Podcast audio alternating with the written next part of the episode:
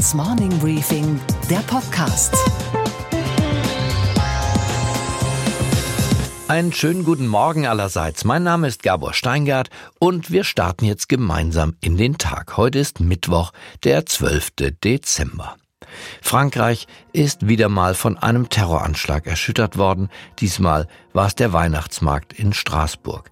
Drei Menschen sind erschossen worden, zwölf zum Teil schwer verletzt. Gestern Abend hat ein stadtbekannter Gefährder, der eigentlich hätte hinter Gittern sitzen sollen, wir kennen das, auf dem Weihnachtsmarkt um sich geschossen. Bei Twitter und YouTube sind Augenzeugenvideos der grausamen Art zu sehen.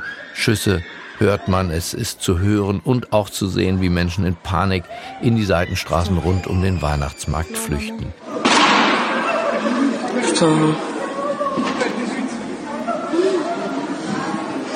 Qu'est-ce qui se passe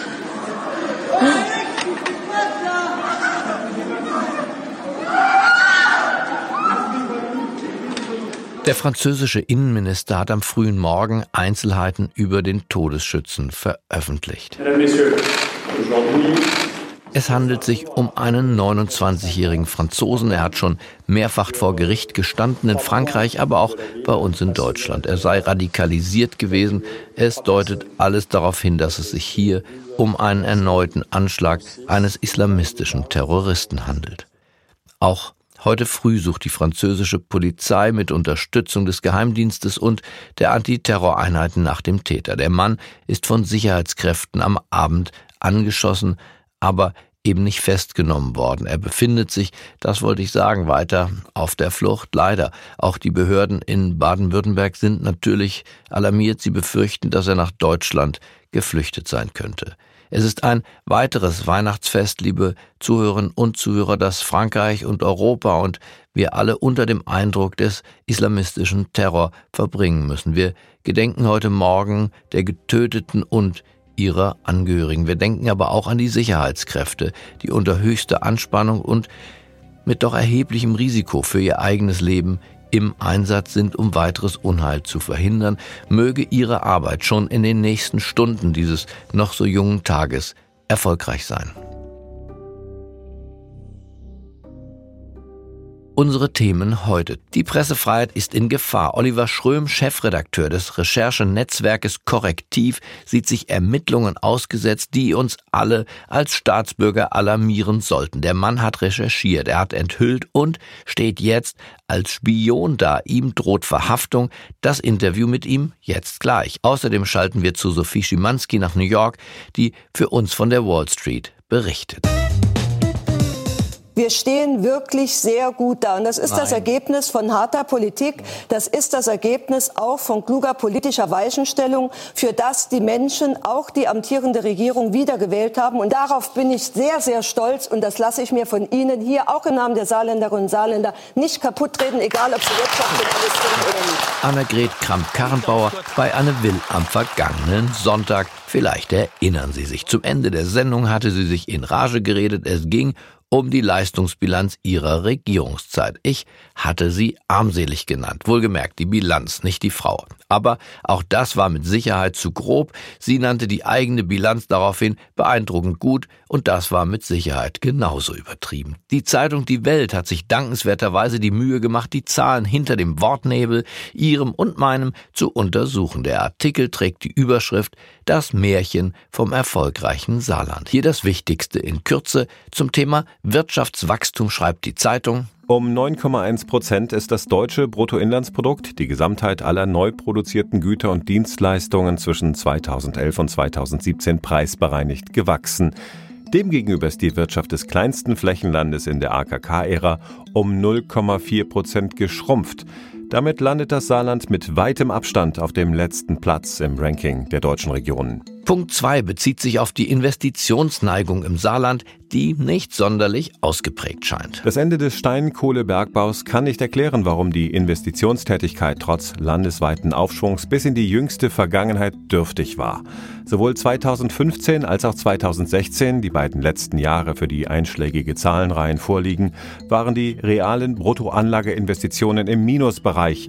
Der Kapitalstock wurde also angefressen. Den nächsten Punkt Arbeitslosigkeit fasst die Welt so zusammen. Der Jobboom in Deutschland ist am Saarland weitgehend vorbeigegangen. Die Zahl der Menschen ohne Job ist dort in den vergangenen Jahren sogar gestiegen. Die, sagen wir, schwierige Bilanz setzt sich auch bei den Schulden fort. Der unerwartet lange und robuste Aufschwung hat den Finanzministern der Länder Milliarden an unerwarteten Mehreinnahmen in die Kassen gespült. Während das Geld andernorts für den Schuldenabbau genutzt wurde, hat die saarländische Regierung sogar zusätzliche Schulden gemacht. Das Fazit der Autoren, die wirtschaftliche Performance des Saarlandes durchwachsen zu nennen sei noch freundlich, davon, dass das kleinste Flächenland der Republik wirklich sehr gut dasteht, wie AKK es dargestellt hatte, davon könne kaum die Rede sein. Was aber sagt jemand, der die Wirtschaft des Saarlandes wirklich von innen kennt, der unabhängig ist und nicht von Beruf Politiker, sondern zum Beispiel IHK-Präsident des Saarlandes. Ich spreche jetzt mit Dr. Heino Klingen, er ist Volkswirt und Hauptgeschäftsführer der IHK in Saarbrücken. Die erste Frage, wie stellt sich ihm die wirtschaftliche Entwicklung des Saarlandes dar? Auch der IHK-Hauptgeschäftsführer wartet hier keineswegs mit einer fröhlichen Bilanz auf. Es ist in der Tat so, dass das Saarland über 25 Jahre gerechnet mit 0,7 jährlicher Wachstumsrate nur halb so schnell vorangekommen ist wie der Bund 1,4 Prozent. Das steht fest. Da gibt es unterschiedliche Gründe dafür. Unter anderem, wenn ich mal schaue, das Saarland ist äh, als nach wie vor Industrieland. Wir haben mit Baden-Württemberg, Bayern so die höchste Industriedichte noch und äh, hohe Exportquote. Sind wir natürlich davon abhängig, wie die Weltwirtschaft läuft. Und wenn die Weltwirtschaft schwächelt, dann äh, geraten wir natürlich auch hier ins Trudeln. Das war extrem in der Krise 2008, 2009. Sie wissen, damals ist der Bund ungefähr mit 5 Prozent in die Miese gerast, das Saarland mit fast 11 Prozent. Das war von heute auf morgen, ich kann mich noch gut erinnern, mit vielen Unternehmern zusammengestanden. Die haben mir Mails aus der Tasche gezogen und gesagt, ich guck das ja an, Klingen, das sind alle stornierte Aufträge. Und auch was die Investitionen angeht, sieht Heino Klingen Nachhol- und Handlungsbedarf. Er spricht von einer Investitionslücke. Die öffentliche Investition ist klar, die hinken bei uns hinterher, hängt natürlich mit der Haushaltslage zusammen. Wir haben einen riesen Sparkurs gemacht. Wir sind ja im nächsten Jahr sozusagen im Haushalt, Landeshaushalt, dann kommen wir auf die Null runter, die schwarze Null dann extra auch. Schuldenbremse wird dann eingehalten von 1,25 Milliarden vor, ich weiß nicht, 2010 ungefähr war es, glaube ich, gewesen. Aber woran liegt es, dass das Saarland in so vielen Punkten in der Statistik ganz unten steht? Aus Sicht des IHK Hauptgeschäftsführers ist es eben auch der Bevölkerungsschwund, das Abwandern von Zehntausenden von Menschen. Das sind für ein Land von, Sie wissen, ungefähr eine Million, die wir mal hatten, sind wir schon deutlich darunter gefallen. Und das heißt immer, wenn das sind ungefähr 80.000 Leute weniger, wenn Sie Saarland ein bisschen kennen, die Landeshauptstadt hat 180.000 Einwohner, da kommt noch Neunkirchen mit 50.000 und dann nur noch kleinere Städte, das sind alles Mittelstädte und sind quasi durch die Demografie zwei Mittelstädte ausradiert worden die fehlen hier, die kaufen hier nicht ein. Das ist auch der private Konsum, können wir klar nachweisen, hinkt der Entwicklung im Bund hinterher. Die Wirtschaft im Saarland ist abhängig von der Industrie, genauer gesagt von der Autoindustrie. Und diese, insbesondere im Saarland, ist abhängig vom Verbrennungsmotor. Hier gibt es ernste Sorgen und Hoffnungen zugleich. Die Industrie hat ungefähr 100.000 Leute, fast die Hälfte davon sind im Automobilbereich. Und davon die Hälfte wieder nochmal ungefähr hängt irgendwer am Antriebsstrang. Das bedeutet natürlich dann, wenn äh, wir demnächst, wir wissen ja nicht, wie die Zukunft ist, batterieelektrisch oder Brennstoffzelle oder künstliche, das heißt E-Fuels da immer, eine synthetische Kraftstoffe, was da alles kommen wird, wissen wir ja nicht genau. Nur eins ist ziemlich klar und das machen wir auch immer wieder in Gesprächen mit der Landesregierung deutlich.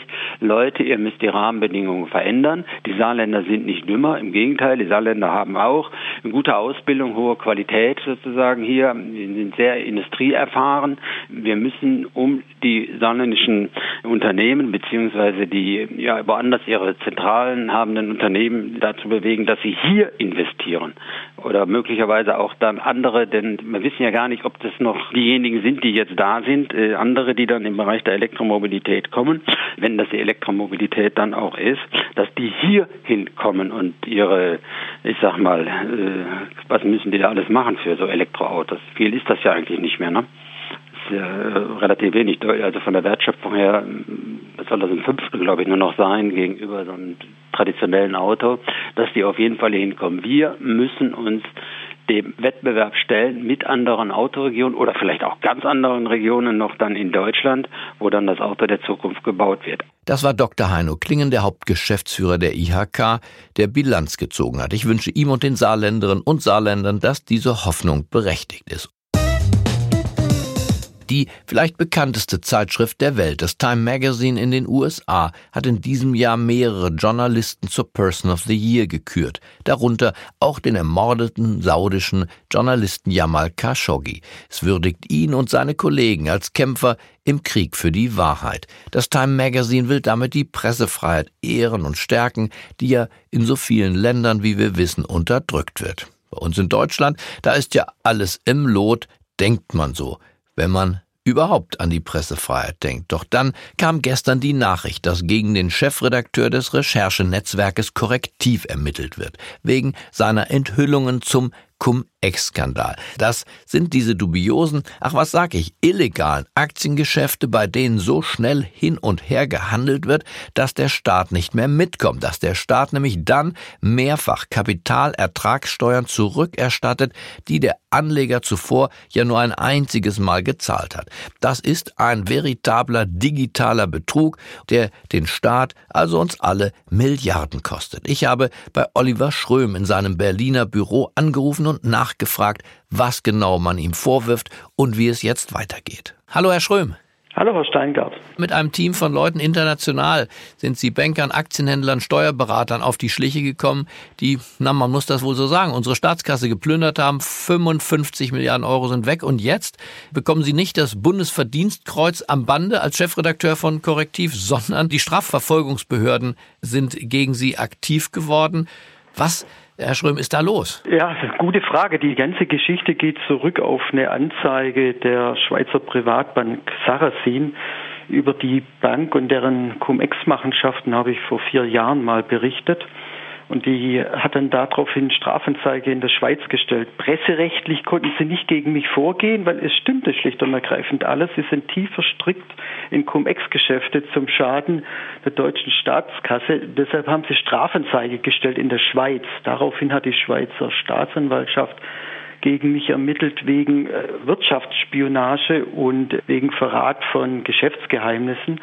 Ist vielleicht aus deren Blickwinkel soweit nachvollziehbar, weil sie einfach ihre Banken und deren Cum-Ex-Geschäfte schützen wollen. Was mich aber dann viel mehr irritierte und mich wirklich ins Grübeln bringt, bis zur Stunde, dass die Schweizer Justiz irgendwann im Laufe dieses Jahres, weil sie mit den Ermittlungen nicht weiterkam, ein sogenanntes Verfahrensübernahmeersuchen an die Staatsanwaltschaft Hamburg gestellt hat mit der Begründung, ich sei ja Deutscher, man würde mich vermutlich nicht ausliefern. Tatort ist ja vielleicht auch Deutschland, weil ich von Deutschland aus agiert habe. Und die Hamburger Staatsanwaltschaft hat das Verfahren übernommen. Also jetzt ermittelt die Hamburger Staatsanwaltschaft gegen mich. Nicht mehr wegen Spionage, das geht wohl schlecht, aber wegen des Verdachts zur Anstiftung des Verrates von Betriebs- und Geschäftsgeheimnissen. Diese Cum-Ex-Geschäfte, ich weiß, die sind sehr kompliziert. Können Sie die in ein, zwei Sätzen uns erklären, worin der äh, Betrug dabei liegt?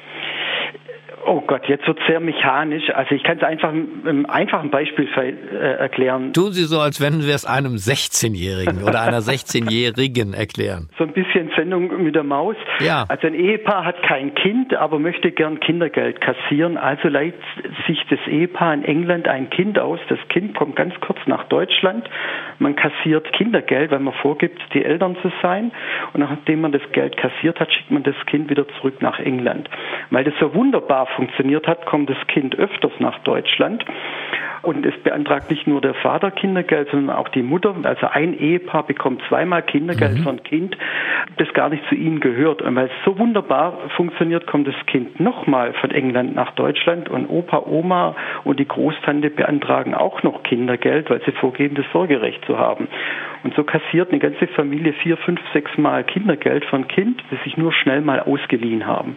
Und so ähnlich läuft es mit den Aktiengeschäften, wodurch man ganz einfach eine einfach gezahlte Kapitalertragssteuer zwei, drei oder vierfach ausbezahlt bekommt. Also Cum-Ex-Geschäfte, das ist nicht Steuerhinterziehung oder Steuerbetrug, dass irgendjemand sein Geld irgendwo in Panama versteckt, sondern durch diese Aktientrickserei wird aktiv in die Staatskasse gegriffen und Geld herausgenommen, das demjenigen oder der Bank einfach nicht zusteht. Das heißt, der Staat wird mit dieser Echtzeitökonomie, in der Werte eben nur noch am Computer zahlenrein sind, ausgetrickst. Genau.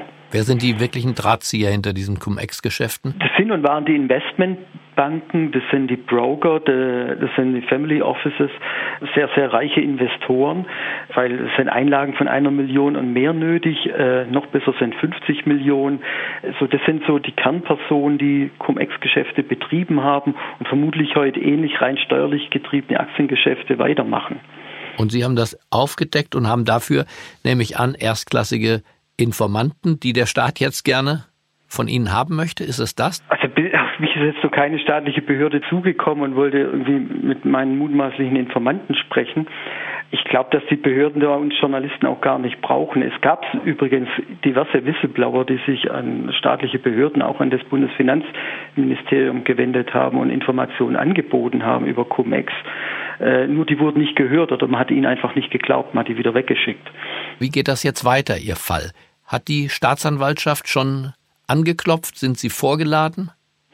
Nee, ich habe eigentlich per Zufall von dem Ermittlungsverfahren in Deutschland erfahren. Die haben einen Gesprächspartner von mir vernommen äh, und der hat mich dann informiert, dass wegen mir bei ihm die Polizei angeklopft hat und eine staatsanwaltschaftliche Vernehmung durch, durchgeführt hat. Ich konnte erst nicht glauben. Ich wusste von dem Verfahren in der Schweiz, aber konnte mir überhaupt keinen Reim drauf machen, warum eine deutsche Staatsanwaltschaft gegen mich ermitteln sollte. Und ich habe dann einfach einen Anwalt eingeschaltet und der hat angeklopft bei der Staatsanwaltschaft, ja, und dann haben sie bestätigt, dass gegen mich wegen dem Verdacht der Anstiftung zum Verrat von Geschäftsgeheimnissen ermittelt wird.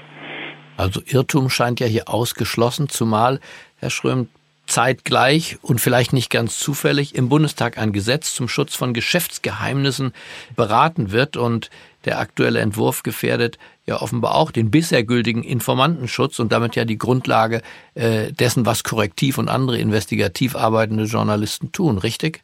Also wenn dieser Gesetzesentwurf durchkommt, dann haben wir investigative Journalisten nichts mehr zu lachen. Das ist eine EU-Richtlinie, die umgesetzt werden ja. soll. Allerdings hat die Bundesregierung geht weit über die EU-Richtlinie hinaus äh, und es ist wirklich ein sehr krasser Entwurf, der da jetzt vorliegt. Der kommt aus dem Justizministerium. Das Justizministerium wird von Frau Barley geleitet, also sie ist gefördert. Deshalb haben wir von Korrektiv auch einen Aufruf gestartet, den auch jeder unterzeichnen kann, dass Frau Barley dafür Sorge tragen soll, dass diese Gesetzesverschärfung nicht umgesetzt wird, einfach auf www.korrektiv.org slash unterzeichnen. Da kann man sich eintragen. Haben jetzt auch schon ein paar tausend Menschen gemacht. Ich meine, es ja eigentlich nachvollziehbar, dass Geschäftsgeheimnisse äh, ge geschützt werden müssen. Aber wenn es jetzt Whistleblower gibt, die Geschäftsgeheimnisse weitertragen, weil die Geschäftsgeheimnisse einen Betrug beinhalten, äh, dann ist dieses Geschäftsgeheimnis nicht schützenswert, sondern gibt es übergeordnete Interessen. Wie geht es bei Ihnen weiter? Droht Ihnen theoretisch sogar Haft? Der Paragraph 17, der da gegen mich angewendet wird, der besagt, äh, dass bei einer Verurteilung bis zu drei Jahren Gefängnis oder eine empfindliche Geldstrafe droht. Also das ist jetzt die juristische Situation. Ich hoffe, es kommt soweit nicht, aber um das geht es gar nicht, sondern äh, ich habe eigentlich was anderes zu tun, als mich mit so einem Fall nicht meinen eigenen zu beschäftigen. Und es ist schlicht und ergreifend teuer. Das kostet korrektiv sehr, sehr viel Geld. Da laufen Anwaltskosten auf. Äh, ich kann mich nicht hundertprozentig um meine eigentliche Arbeit kümmern. Das ist das Ärgerliche an dieser ganzen Geschichte. Gut, also wer korrektiv und den damit unabhängigen Journalismus unterstützen möchte, kann das tun und wahrscheinlich findet er auf ihrer Webseite das, äh, was man braucht, um sie finanziell zum Beispiel zu unterstützen, richtig? Ja, wir leben äh, von Unterstützern. Wir sind gemeinnützig. Äh, wir haben Mäzene, wir haben Stiftungen, die uns unterstützen, aber wir haben auch Fördermitglieder. Ich hoffe, die Leute helfen uns und unterstützen uns. Also ich wünsche Ihnen jedenfalls alles erdenklich Gute. Die Tapferkeit, die Portion Tapferkeit, die Sie jetzt in den nächsten Wochen und Monaten brauchen. Oliver Schröm, alles erdenklich Gute. Herzlichen Dank, Herr Steingart. Und was war heute Nacht an der Wall Street los? Guten Morgen, Sophie. Guten Morgen, Gabor. Es gibt positive Nachrichten zum Handelskonflikt zwischen China und den USA. Die Chinesen wollen die Einfuhrzölle auf amerikanische Autos tatsächlich senken. Trump hatte nach dem G20-Gipfel Hoffnungen genau darauf ja geschürt. Die chinesischen Sanktionen auf amerikanische Autoimporte, die würden sinken und genau das tun sie offenbar von momentan 40 Prozent auf 15 Prozent. Darauf haben sich beide Seiten offenbar schon Montagnacht in einem Telefongespräch geeinigt. Der Vorschlag oder der Antrag wird jetzt dem chinesischen Kabinett vorgelegt und das hat natürlich hier zunächst für steigende Kurse gesorgt, denn es weist eben auf eine mögliche Entspannung der Handelsbeziehungen hin.